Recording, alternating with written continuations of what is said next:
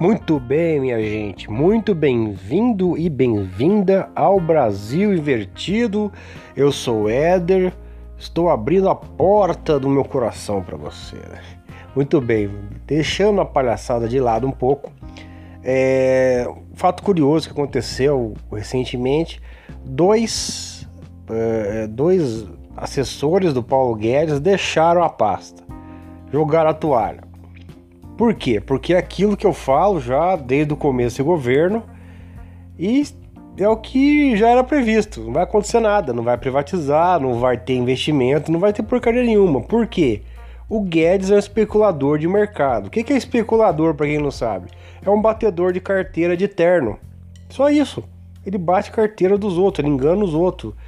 Entendeu? É igual aquele cara que tem a garagem de carro usado velho. O carro é de enchente, o carro é de o carro é batido, o carro tem sinistro. É isso aí, o Guedes é exatamente isso. É esse cara que fica empurrando jabiraca pros outros. Entendeu? Rolista, é isso aí, é batedor de carteira. A única diferença de um, trombadinha da Praça da Sé para ele, um trombadão, é que ele usa terno e tá lá no governo. É a única diferença que que um dos, dos, assessores chegou na CNN à tarde e falou: "Eu saí porque eu vi que não ia ter privatização no nada. Não, não só não vai ter, como não, nem tem ideia de que vai ter. Ele não sabe como fazer isso. O Guedes não sabe o que é direita nem esquerda politicamente falando. Ele não sabe o que é estatizar, não sabe o que é privatizar, não tem noção de merda nenhuma. Ele é um imbecil completo total. Ele só quer saber de 35 mil reais no bolso dele, fora as emendas parlamentares, fora as ah, entendeu? Fora o chucho, é dinheiro no bolso, é isso aí.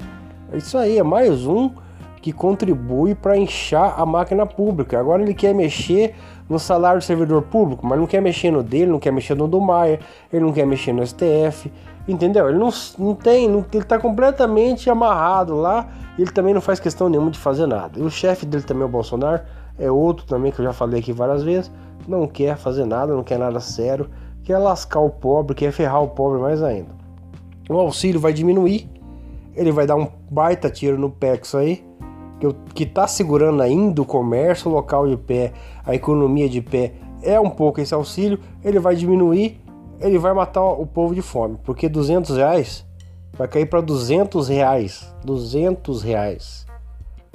A pessoa ou come ou paga a luz, vai ter que escolher né? E tudo ficando mais caro, a inflação voltando, ele não fazendo absolutamente nada sobre isso para frear esses preços, principalmente incidentes sobre a cesta básica, ele tá cagando para isso, tá se lixando.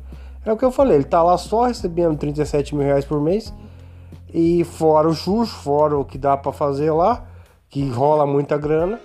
Vocês sabem muito bem disso, ninguém aqui é tonto. E besta quem apoiou eles, os crentes, os católicos. É pecado você acreditar alguma coisa, você ir na igreja? Não. Você tem que ter um caminho, você tem que seguir.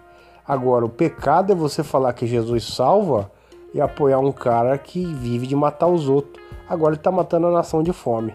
Entendeu? Ele está fazendo uma coisa uh, que eu nunca imaginaria que ia acontecer. Do povo sentir saudade do PT. Ele, o Bolsonaro, o Guedes, o Salles estão fazendo o povo sentir saudade do PT. Porque no PT o povo comia. Ah, mas tinha roubalheira, mas tinha, tinha, tinha sim, ainda tem, porque não acabou. São os mesmos caras que estão lá.